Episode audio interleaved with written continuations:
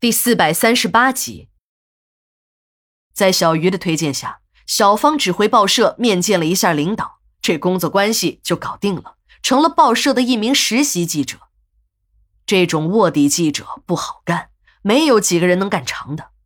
由于各种原因，都会慢慢的做不下去，而剩下的都是一些精英，比如说像小鱼和阿军这样的。小鱼告诉小芳，在执行采访任务时非常的危险。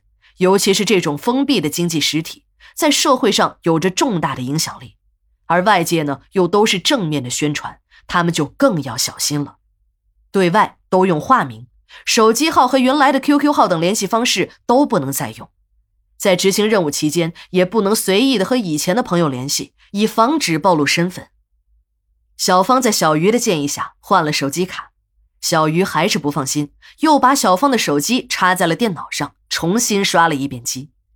小芳很是有点不舍得，因为手机里有她和小赵的照片，还有他们之间发的一些情意浓浓的短信。但为了实现自己的记者梦，也只有舍得了。小芳把卧底记者的工作性质也稍微了解了一点，也知道一定会有危险性。他们的工作就是专门去揭别人的伤疤，丢别人的丑。人家怎么会喜欢你呢？但他还是感觉小鱼有点草木皆兵了，把记者出去采访整得跟特务工作似的，有那个必要吗？可他看小鱼的一脸严肃劲儿，自己又是个新人，正在学习的阶段，就把到了嘴边的话又咽了回去。采访的计划早就已经定好了，就从东山村的人肉团开始，关键的一步就是要先打入这个人肉团的内部。只有这样才会揭开一元村背后的黑幕。在麻油路上转了三天，他们终于发现了东山村鸡头的身影。几天下来，小芳发现阿军真是个当演员的料，把那些野鸡模仿得惟妙惟肖，不断的搔首弄姿，尤其是那不断抛向路人的媚眼，更是像极了，竟然引来了不少中意者的搭讪和同行的嫉妒。还有两个老野鸡指着他们俩的鼻子骂他们贱货。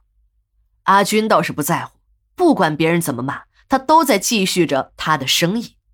小芳可是吓坏了，她怕要是真的有客人非要和他那个，那可怎么办呢？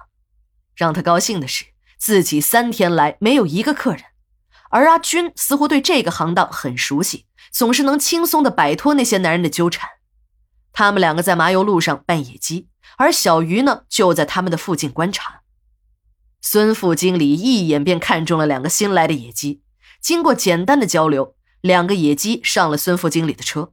同车的还有两个女人，也是孙副经理这次麻油路之行的收获。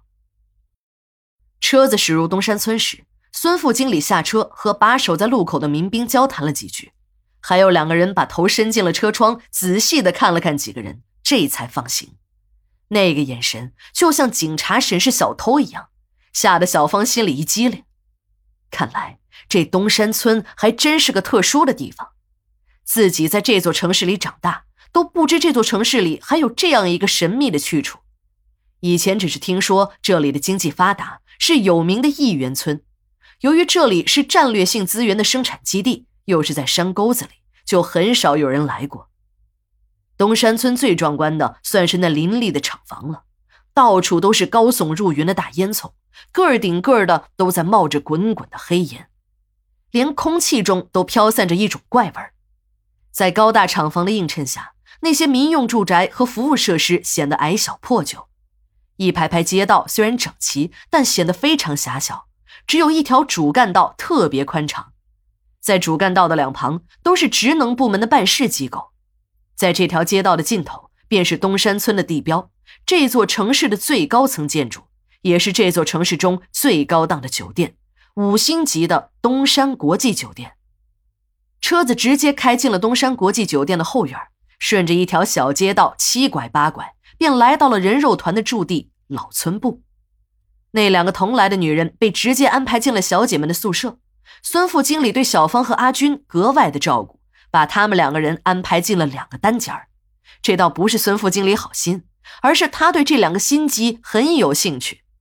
虽然这两个人也和那些个小姐一样，没有什么分别，可当了多年鸡头的孙副经理还是一眼看出，两个人都是新手。这新手有新手的好处，他可以踏踏实实的指导他们的工作了。